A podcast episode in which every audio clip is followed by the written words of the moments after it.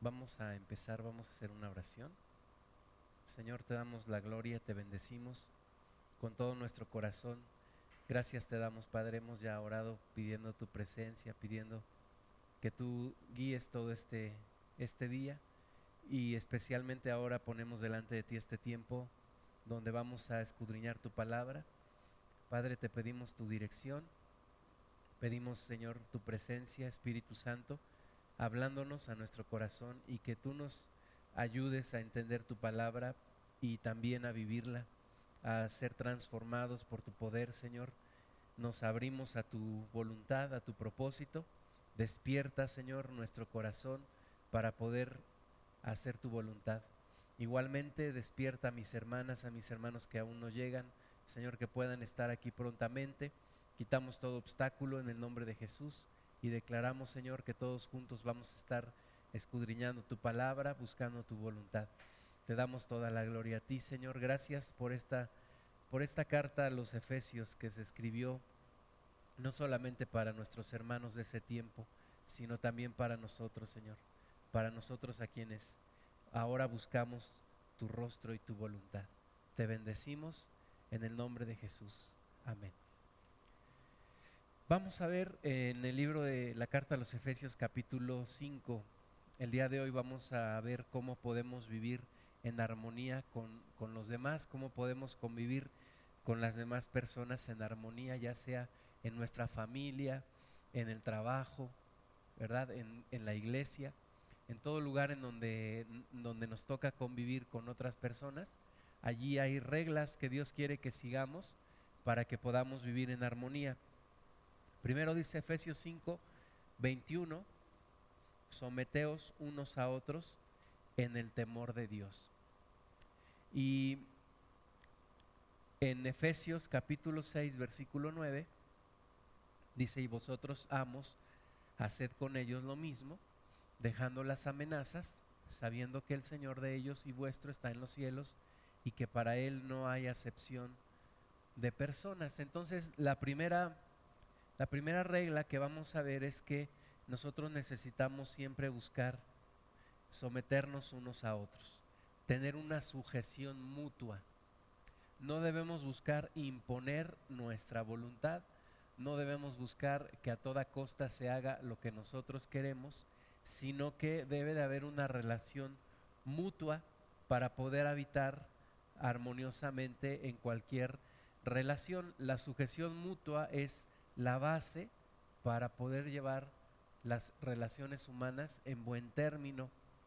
Normalmente cuando en una relación alguna de las dos personas trata de ganar ventaja, trata de hacer su voluntad, trata de enseñorearse de la otra persona o de aprovecharse de la otra persona, pues hay problemas, siempre hay problemas. Entonces, es la, el principio que nos enseña la Biblia de sobrellevar la carga los unos de los otros, de someternos unos a otros, de escuchar a, los demás, de no ser rápidos para hablar, sino dice la palabra de Dios, lentos para hablar, pero prontos para escuchar y tardos para airarse. Entonces, aquí nos enseña también una sujeción mutua. Dice, someteos unos a otros en el temor de Dios.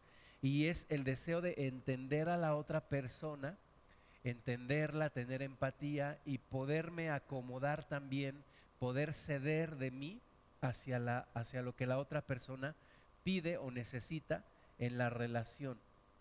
No se trata de una cuestión de jerarquías.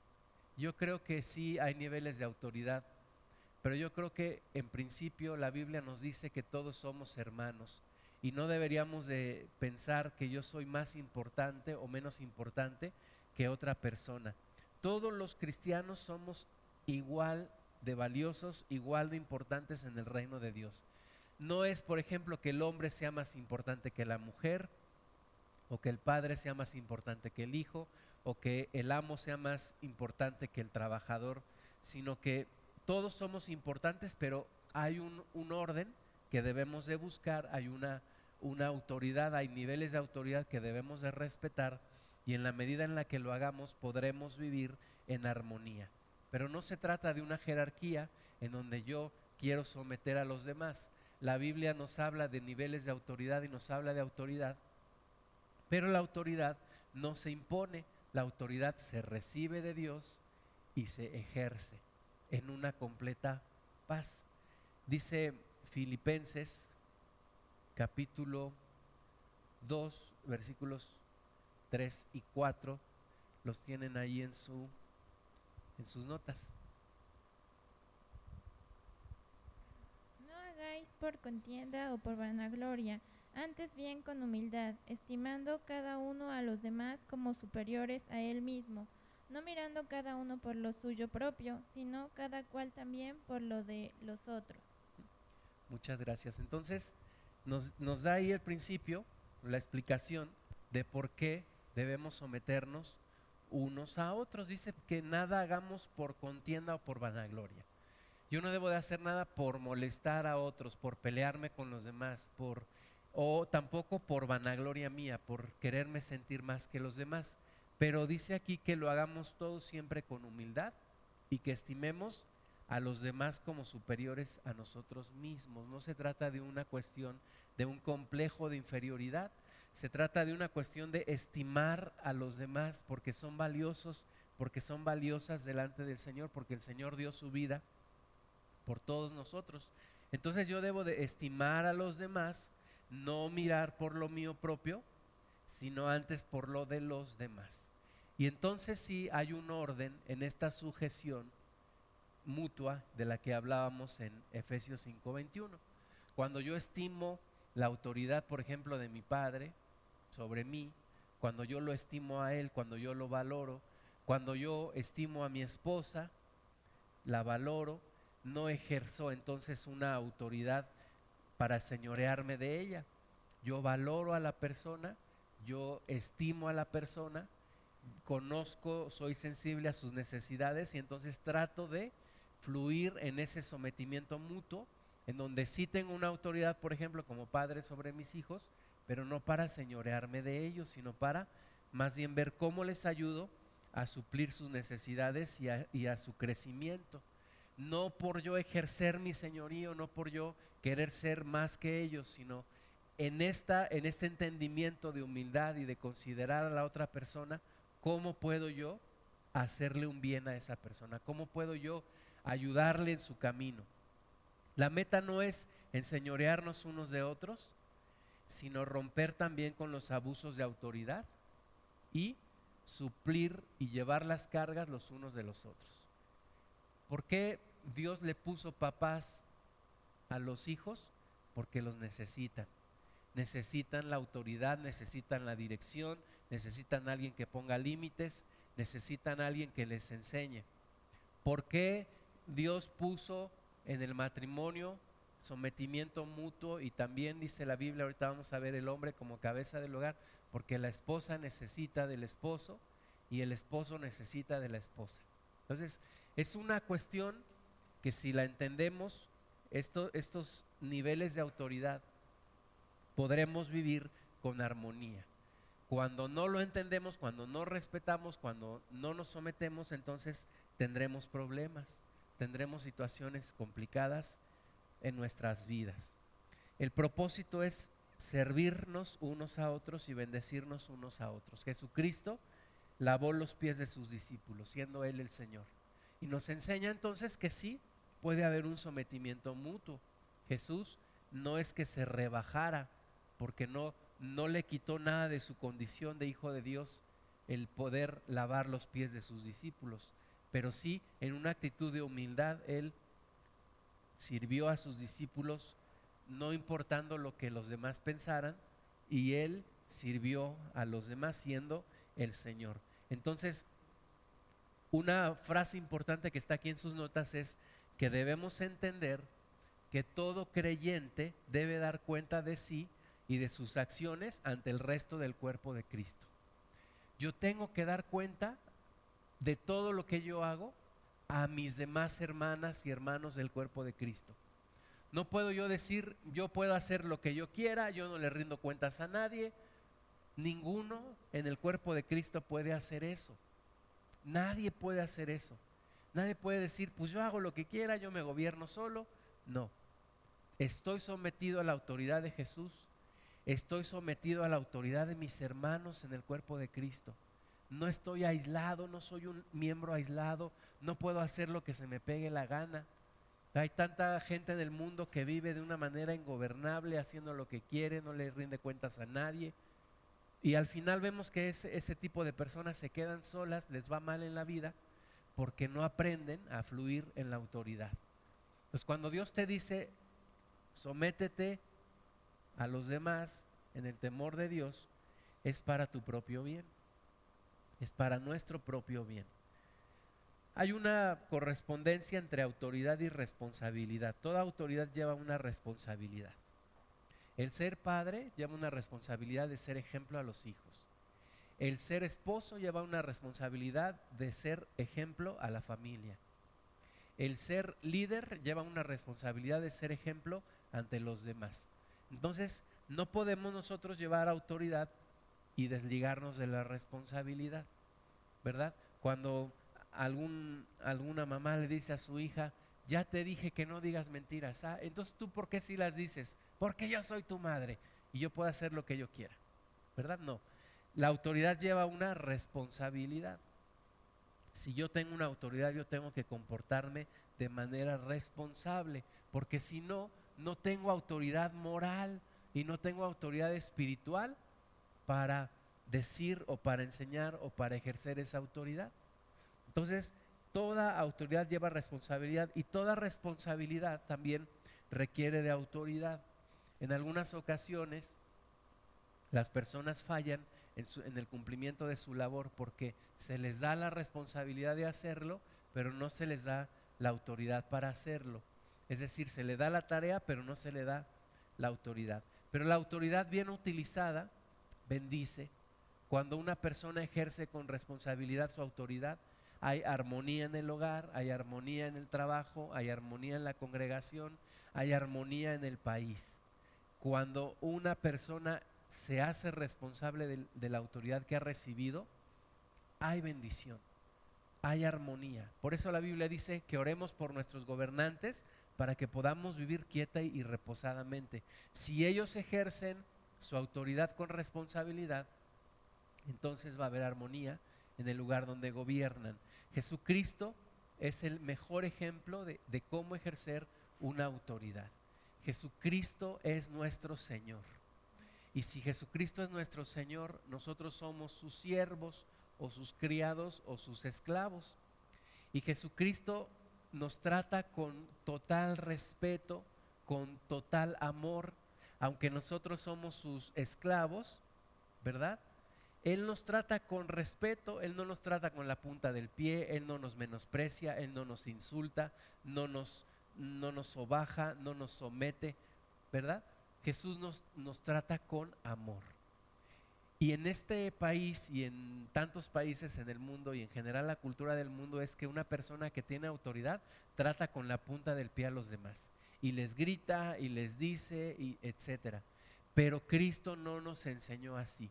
Cuando Jesús estaba con sus discípulos les dijo, ustedes ven que los gobernantes de, de las naciones se enseñorean de ellas. Les dijo, mas no será así entre ustedes. Entre nosotros entonces autoridad no se, no se impone, la autoridad se recibe de Dios y se ejerce. No le puedo decir a una persona, sométete a mí, esposa, sométete. No, la autoridad se recibe de parte de Dios y se ejerce. ¿Sí? Y si la persona no se quiere someter a mi autoridad, entonces es una cuestión entre esa persona y Dios, no entre esa persona y yo. No la puedo obligar a que se someta a mi autoridad y Dios operará y Dios hará las cosas.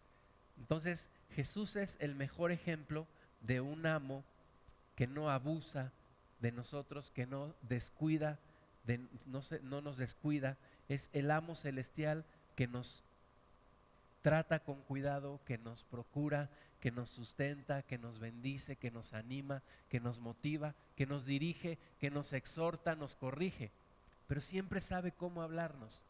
Entonces tenemos en Jesús el perfecto ejemplo de cómo ser un líder, de cómo ser un siervo, de cómo tratar a los demás con respeto, con amor, ¿verdad? Tú y yo nos sometimos a la autoridad de Jesús, no porque Él nos dijera, ahora sométete, no, ¿verdad?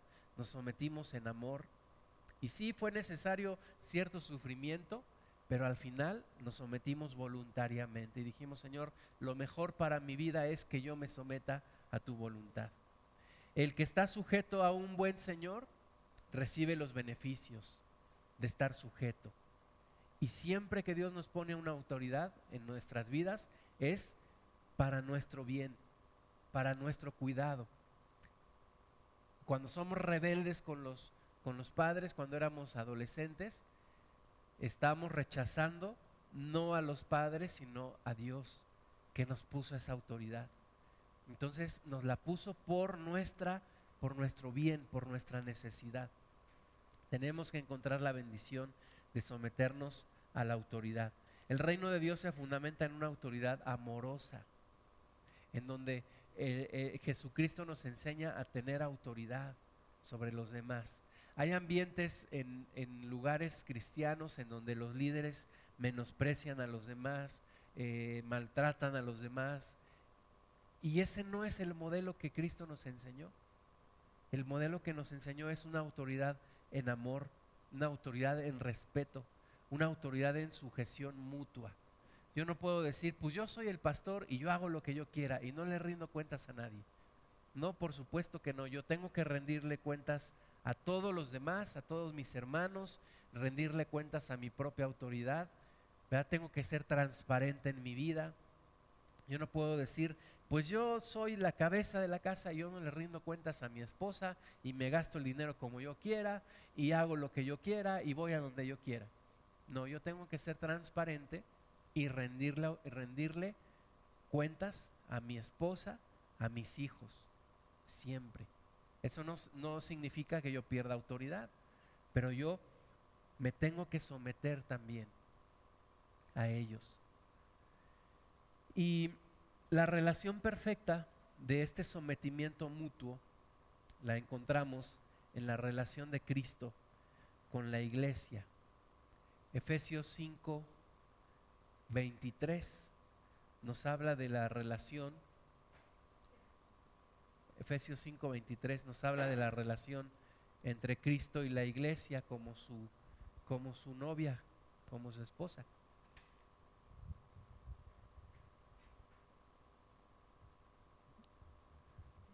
Porque el marido es cabeza de la mujer, así como Cristo es cabeza de la iglesia, la cual es su cuerpo y Él es su Salvador. Amén. Muchas gracias. Entonces, ahí está la relación entre Cristo y la iglesia.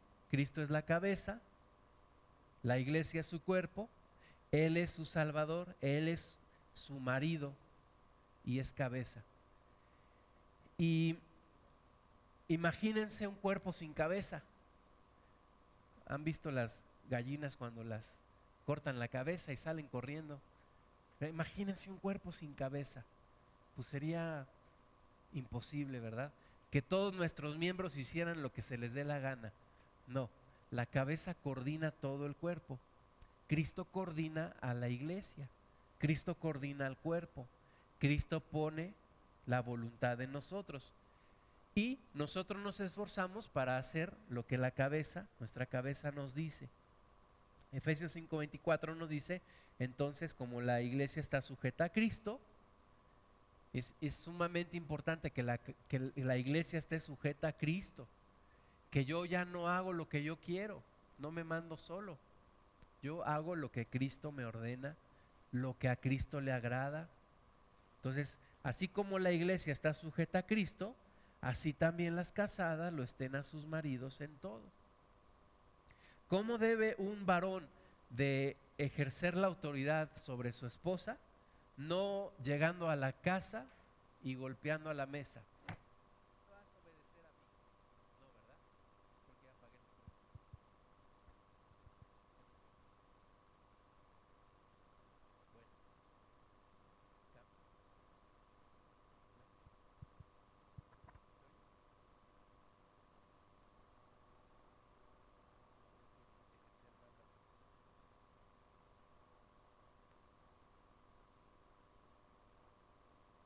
Bueno, entonces no es una cuestión de ejercer o de imponer más bien, sino de ejercer. Dice aquí que como la iglesia se sujeta a Cristo, así las casadas estén a sus maridos. Entonces el marido, ¿cómo debe de ejercer la autoridad? En amor, amando a su esposa. Si el marido ama a su esposa, la esposa no tiene problema en someterse a su marido. Si el marido trata de imponer, entonces ahí hay rebeldía y pleito. Entonces, la clave está en que debe de ser en amor, en amor, siendo ejemplo. Jesucristo es ejemplo a nosotros y un buen líder es ejemplo a los demás. Entonces, dice Efesios 5:25, maridos amad a vuestras mujeres, así como Cristo amó a la iglesia y se entregó a sí mismo por ella. Se entregó por ella, puso el ejemplo y ahora nosotros nos sometemos a él. ¿Cómo puede un esposo ejercer autoridad sobre su esposa cuando la sustenta y la cuida? ¿Verdad? No es como el modelo del mundo. El modelo del mundo nos dice, no, pues ponle dos, tres golpes y vas a ver cómo si se va a someter a ti. No, la Biblia no nos dice eso. Dice Efesios 5:29, porque nadie aborreció jamás su propia carne, sino que la sustenta y la cuida, como también Cristo a la iglesia. Entonces, ¿cómo debo de ejercer autoridad sobre mi esposa? Sustentándola y cuidándola, amándola, protegiéndola. Esa es la forma. Esa es la forma. Todos nosotros hemos tenido personas que han tenido autoridad sobre nosotros y que han sido difíciles y que nos han tratado con la punta del pie. Y al final, ¿qué dices? ¿Qué te ocasiona eso? Rebeldía en tu corazón. Y dices, ah, sí, pues no me someto y no me someto. Había un niño, dicen que estaba en un consultorio, en un médico, y había un niño que corría para un lado, corría para el otro, y la mamá le dice, siéntate. Y el niño seguía corriendo y para un lado y para otro y agarra al niño, lo jala y lo sienta. Te dije que te sientes. Y el niño sentado le dice, por fuera estoy sentado, pero por dentro sigo de pie. El niño rebelde. Así cuando nosotros tratamos de imponer la autoridad, pues la persona a lo mejor por fuera se somete, pero por dentro no. Entonces, lo difícil lo complicado y lo que verdaderamente vale la pena es inspirar a una persona para que acepte mi autoridad. Enseñarle que me preocupo por ella. Dicen que una persona no le interesa lo que tienes que decirle hasta que le demuestras que esa persona te interesa a ti. Si no, no le interesa lo que tienes que decirle, no le interesa tu autoridad. Pues primero hay que ganarse la autoridad, hay que ganarse a la persona. Hay que ser ejemplo, hay que sustentar, hay que cuidar, hay que sembrar para poder ejercer esa autoridad. En el cielo no veremos un arcángel golpeando a un ángel para que se someta. No veremos a Jesucristo hablándole mal a los ángeles para que se sometan, no. Veremos una armonía completa de autoridad en amor en donde unos a otros se saben someter, en donde unos a otros reconocen la autoridad. Y eso es algo que necesitamos aprender. Si, si vamos a seguir en el reino de Dios, tenemos que aprender a movernos en estos niveles de autoridad y someternos en estos niveles de autoridad. Ahora, este orden es importante que lo vivamos en la familia la familia hoy desafortunadamente hay tantas disfuncionalidades, tantos problemas, que unos a otros no se someten. Unos a otros compiten por ganar la autoridad, ganar poder, ver quién somete a quién. Pero en Cristo es un sometimiento voluntario. Yo me someto a los demás. Yo voluntariamente me someto. No me tienen que someter, no me tienen que decir malas palabras, no me tienen que golpear, yo me someto con mi propia voluntad.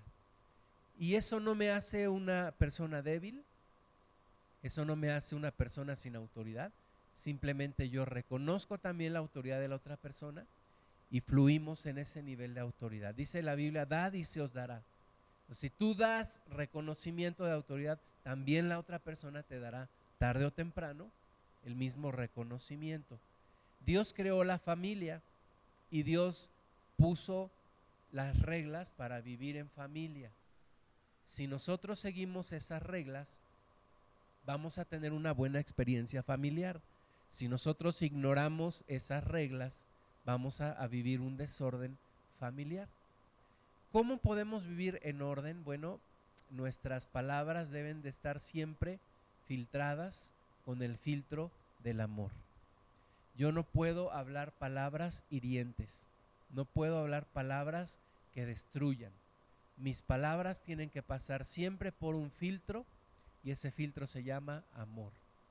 Tiene que haber un filtro. Aún en la disciplina, cuando yo estoy disciplinando, yo tengo que pasar palabras por el filtro del amor. Yo tengo que vivir en aceptación. Amor y aceptación son dos, dos pilares importantes para poder vivir en armonía familiar. Aceptar a los demás, aceptar a mis hijos, aceptar a mi cónyuge. No decir es que es que tú eres un inútil, que estoy, estoy, que estoy manifestando rechazo. Es que tú nunca haces esto, es que te pareces a tu madre, que estoy manifestando rechazo. Pero cuando disciplino con aceptación, digo, mira, tú tienes este comportamiento, pero tú podrías ser diferente, tú puedes cambiar. No te estoy rechazando, te estoy ayudando a que cambies, a que seas mejor. Eres miembro de mi familia y siempre serás miembro de mi familia, pero lo que te estoy diciendo es que necesitas cambiar por tu propio bien. Es, es la aceptación. Nunca hagas sentir a una persona rechazada cuando la quieras disciplinar.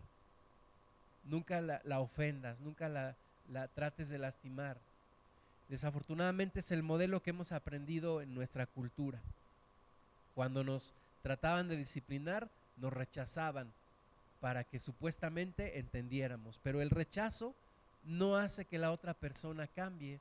El rechazo nada más genera rebelión y genera más problemas y resentimiento.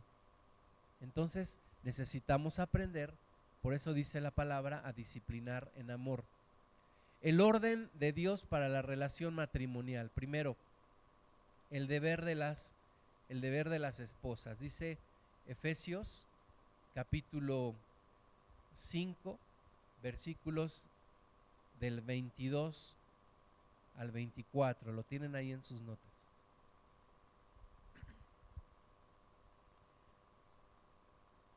Las casadas estén junto a sus propios maridos como el Señor por medio, el, porque el marido es cabeza de mujer, así como Cristo es cabeza de iglesia, la cual es cuerpo y Él es su Salvador.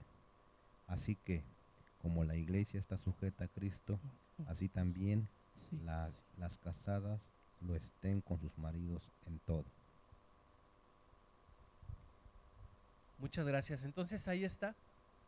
Hablamos ya un poquito hace ratito del, deber del hombre hacia la esposa y lo que aquí Dios manda es amar a su esposa, amarle. Em, y a lo que manda a las esposas hacia el hombre es a sujetarse y respetarlo. Entonces, sujetarse y respetarle, pero también amarle. Dice Tito 2.4, que las mujeres más grandes enseñan a las más jóvenes a amar a sus maridos y a sus hijos. Pues ¿cómo puede enseñar una mujer a otra a amar a su esposo? Pues porque ella misma ya lo vive. Pues la mujer también, también en, en la Biblia, pues está llamada a amar a su esposo. ¿Cómo lo puede amar? Comprometiéndose con él, buscando lo mejor, para Él, compartiendo intimidad con Él, compartiendo sueños con Él, siendo una sola carne, habla Primera de Corintios 7:3 sobre el deber conyugal, que no debe de ser una cuestión forzada, sino de voluntad, de entrega, con una intimidad. Por eso la relación eh, íntima debe de ser llevada solamente dentro del matrimonio, exclusivamente dentro del matrimonio. Es algo que no le das a nadie más, sino a tu cónyuge. Eh, debe de ser ayuda idónea para su esposo, según Génesis 2.18, y debe de, de estar cumpliendo su parte para que su esposo y la familia salga adelante. La mujer tiene un papel, un papel bien importante dentro de la familia. Dice la Biblia que la mujer sabia edifica su casa, pero la, la necia la derriba. Entonces, cuando hay una mujer sabia, cuando hay una mujer entregada, eh, se nota en el matrimonio, se nota en la familia. Cuando hay ausencia de la mujer, todo es un desorden, falta, falta comunicación, falta intimidad, falta muchísimas cosas. Vamos a ver cuatro citas ahí en el libro de Proverbios capítulo 31. Proverbios 31, 11. Dice, el corazón de su marido está en ella confiado y no carecerá de ganancias. La mujer que ama a su esposo es digna de confianza. Ella está siempre viendo por su familia, por su esposo. Dice que su marido estará confiado y, no carecerá de ganancias. Proverbios 31, 13. Dice, busca lana y lino y con voluntad trabaja con sus manos. Es cumplida con sus deberes, es cumplida con la casa. Ahora, estas citas eh, eh, hoy más que nunca son cuestionadas, porque ahora todo el mundo dice es que todos somos iguales y todos tenemos mismas responsabilidades. Y en la casa, este, todos tenemos la misma responsabilidad y todos tenemos que ayudar. Pero yo creo que en esa, en esa idea perdemos mucho, hombres y mujeres. Hay, hay cosas que la mujer hace mejor que el hombre y hay cosas que el hombre hace mejor que la mujer. Por lo tanto, no se trata de, de todas las tareas las vamos a hacer a, iguales. No. Hay cosas que te salen mejor a ti, hay cosas que me salen mejor a mí. Entonces, hay una responsabilidad y aunque hoy en día hombre y mujer trabajan, hay una responsabilidad en la mujer por la casa. Tener orden. Eso no quiere decir que no voy a lavar un, ni siquiera una cuchara o que no puedo ayudar como hombre. Pero hay un liderazgo ahí que debe de tener la mujer.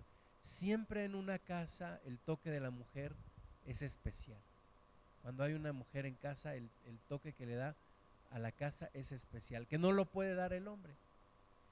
Proverbios 31, 15. Se levanta aún de noche y da comida a su familia y ración a sus criadas. La mujer es diligente y creativa y toma responsabilidad por esto. Yo le doy gracias a Dios siempre en las mañanas, encuentro mi desayuno, mi esposa ya hizo desayuno para todos, para toda la familia. Es algo que hace con diligencia y es algo que manifiesta su amor hacia, hacia mí, que soy su esposo, y hacia, y hacia sus hijos. Y Proverbios 31, 30, engañosa es la gracia y vana la hermosura, la mujer que teme a Jehová, esa será alabada.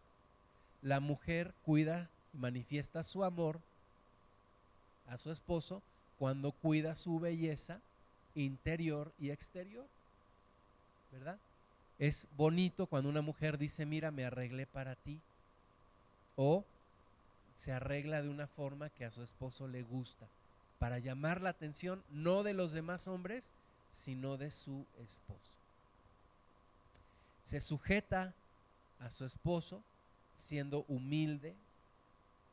Ya vimos que ser humilde, dice la palabra de Dios, pensando en los demás y no estimándose más que los demás, sino pensando en los demás, supliendo la necesidad de los demás, ayudando a su esposo a tomar decisiones, decisiones difíciles, ¿verdad?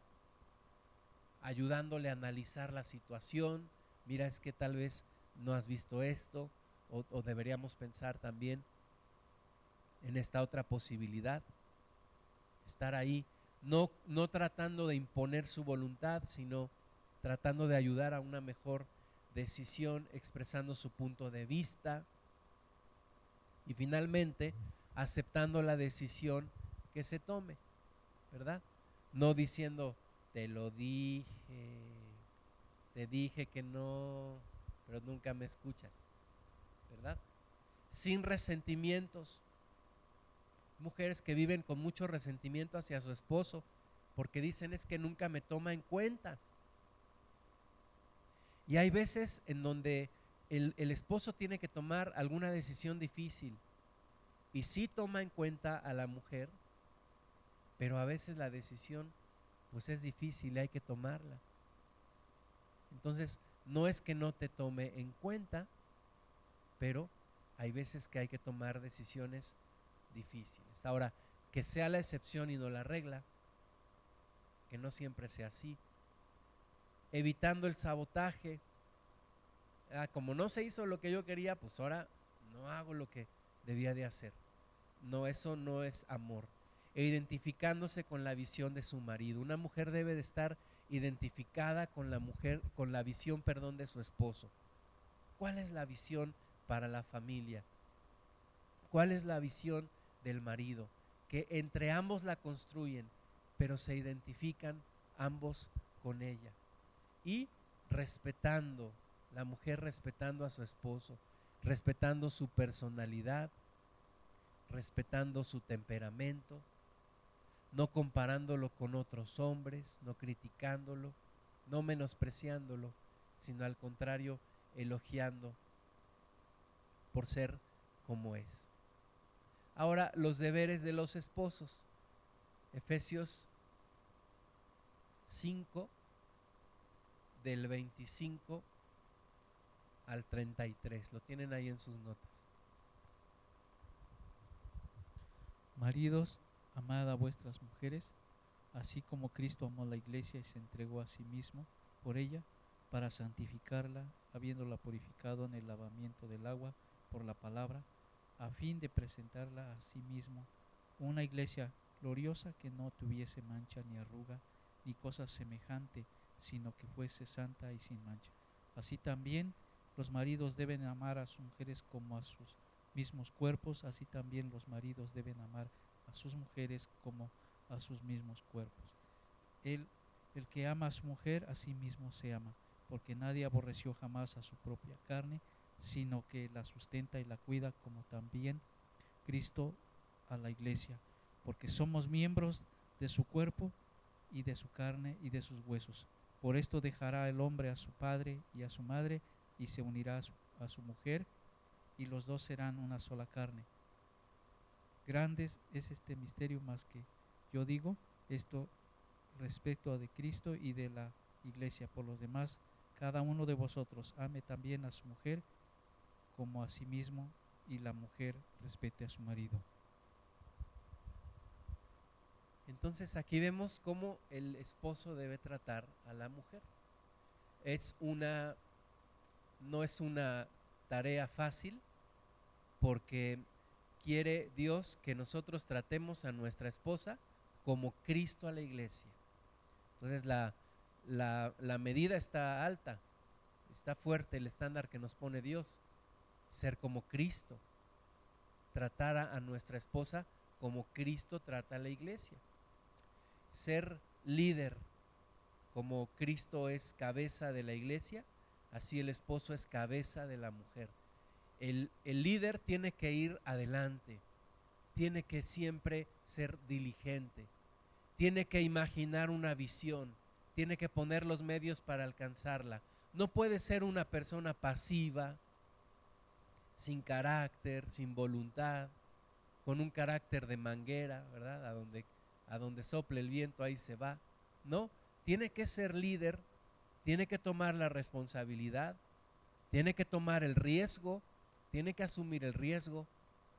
Un líder siempre cambia el sentido de las cosas para bien, para alcanzar la visión. No es una persona que se deja llevar por la corriente, no. Y un varón tiene que ser líder en su casa. Hay varones que dicen, es que a mí no me gusta el liderazgo. Bueno, al menos si eres casado en tu casa, tienes que ejercer liderazgo. Tienes que ejercer liderazgo. Y vemos en, las, en, nuestras hormonas que Dios nos puso, esa testosterona que nos hace ser agresivos, nos hace ser arriesgados, más que las mujeres. Las mujeres son más dadas a la relación, al detalle, ¿verdad? nosotros más arriesgados al punto directo y vamos a hacer esto y, y, ahí es donde hay una buena combinación entre hombre y mujer. Si yo aprendo a escuchar los detalles de mi esposa, a escuchar los sentimientos, las emociones y a tomarlos en cuenta y construir una visión juntos y siempre impulsando, será una, una combinación excelente. Eh, doctor Dobson habla de su abuelo y, cuando dice que su abuelo murió, su abuela dijo, este varón le imprimió tanta aventura a mi vida, porque siempre estaba buscando, siempre estaba dirigiendo, siempre estaba buscando más allá. Entonces el varón debe de ser un líder, no un seguidor, no un pasivo, debe de ser un líder debe de ser un amante. Amante en la cuestión de tener amor, un amor continuo, un amor firme, un amor decidido por su esposa. La, mujer está esperando ese príncipe azul que pelea con el dragón y la rescata. Y ese debe de ser el amor siempre, el amor de el amor del, del varón hacia su esposa. Conocí la historia de un pastor, su esposa enfermó de diabetes y, el pastor no la, no la cuidó, no la protegió, no la ayudó y finalmente la persona que estaba en autoridad sobre el pastor le dijo, no puedes tú seguir cuidando a la iglesia porque tú no cuidas a tu esposa. Si no cuidas a tu esposa, que es tu esposa, cómo puedes cuidar a la iglesia, que es la esposa de Cristo. Entonces, el varón tiene que estar siempre amando, protegiendo, bendiciendo, sin egoísmo. Me sorprende mucho la historia del Titanic. Los sobrevivientes de Titanic eran más del 90% mujeres. ¿Sabes por qué? Porque los hombres le cedieron el lugar a las mujeres para que ellas se salvaran. Se decía niños y mujeres primero a los botes salvavidas. Entonces muchos hombres murieron. Hoy en día con esa idea de que todos somos iguales y tal, hombres y mujeres se pelean el asiento en el metro, se pelean el puesto en el trabajo y no hay caballerosidad. Pero a nosotros varones cristianos Dios nos exige que hagamos a un lado el egoísmo. Si, si hay un asiento y, hay dos personas, pues la que se debe sentar es la mujer. Si hay una torta y dos personas, pues que se coma ella la torta, yo no. Si hay diez pesos, pues que ella los use. Y si hay que comprar algo, que ella lo compre. Y a veces nos falla a nosotros, varones, nos, nos, nos gana el egoísmo tenemos que hacer a un lado el egoísmo. Cristo se sacrificó por la iglesia y nosotros debemos aprender a sacrificarnos por nuestra esposa. Dice que la santifica. El término de santificar quiere decir apartado. Entonces, en el matrimonio, el esposo santifica a su esposa la aparta para Él, para toda la vida. y él se aparta para ella para toda la vida. Es quedan apartados el uno para el otro.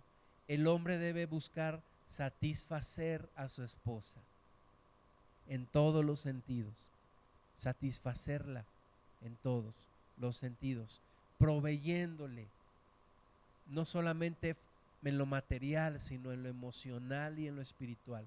Debe de ser un proveedor para su esposa, debe de protegerla, cuidarla, cuidar a su esposa del diablo, de los demás, aún de su propia familia.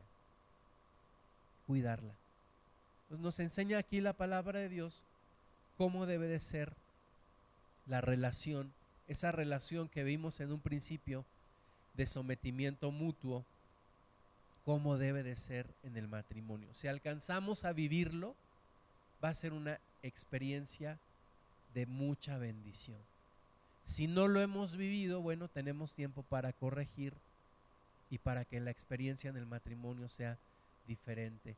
Y luego nos habla de la relación con los hijos, Efesios 6, del 1 al, al 4.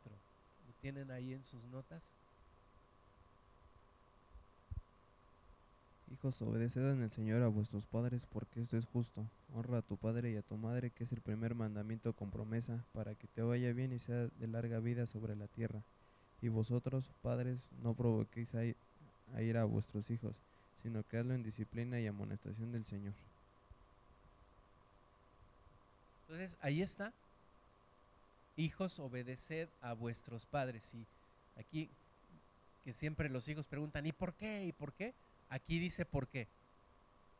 Porque esto es justo. ¿Sí? Pues cuando nos pregunten los hijos, ¿y por qué? ¿Y por qué? Porque esto es justo. Aquí está en la Biblia. Es justo que los hijos obedezcan a los padres para que les vaya bien y sean de larga vida sobre la tierra.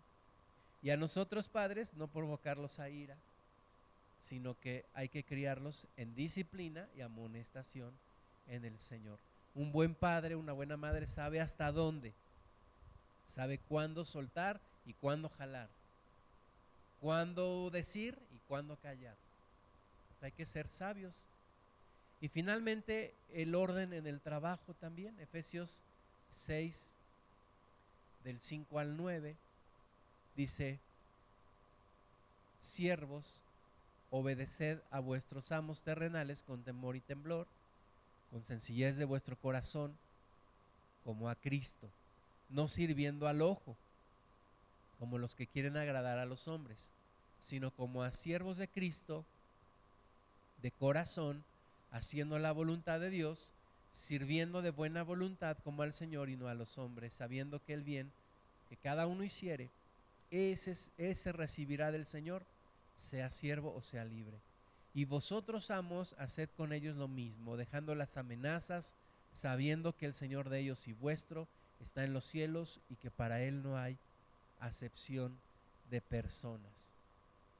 Hoy en día, gracias a Dios, nuestra condición no es de esclavos en este mundo, pero sí muchos de nosotros tenemos jefes, tenemos personas con las que trabajamos, y aquí nos marca cómo debe de ser nuestro comportamiento. El que yo sea cristiano o el que mi jefe sea cristiano no implica una demeritación del estándar de calidad con el que yo debo de trabajar, sino al contrario. Si yo soy cristiano, debo demostrarlo en mi trabajo. Si mi jefe es cristiano, no debo de esperar que me exija menos. Debo de sentir el compromiso de trabajar bien para ella o para él. ¿Cómo? Obedeciendo, ¿verdad? Otra vez, sometiéndose a la autoridad. Puedo dar ideas, puedo dar recomendaciones, pero al final tengo que respetar la autoridad de mi, de mi jefe. No sirviendo según la apariencia, ¿verdad? Como, como luego dicen las mujeres, oye, no barras nada más por donde ve mi suegra, ¿verdad? No hagas el trabajo nada más por encimita, que medio se note. No arregles el carro ahí nada más para que camine un poquito y luego se descomponga. No, no según la apariencia.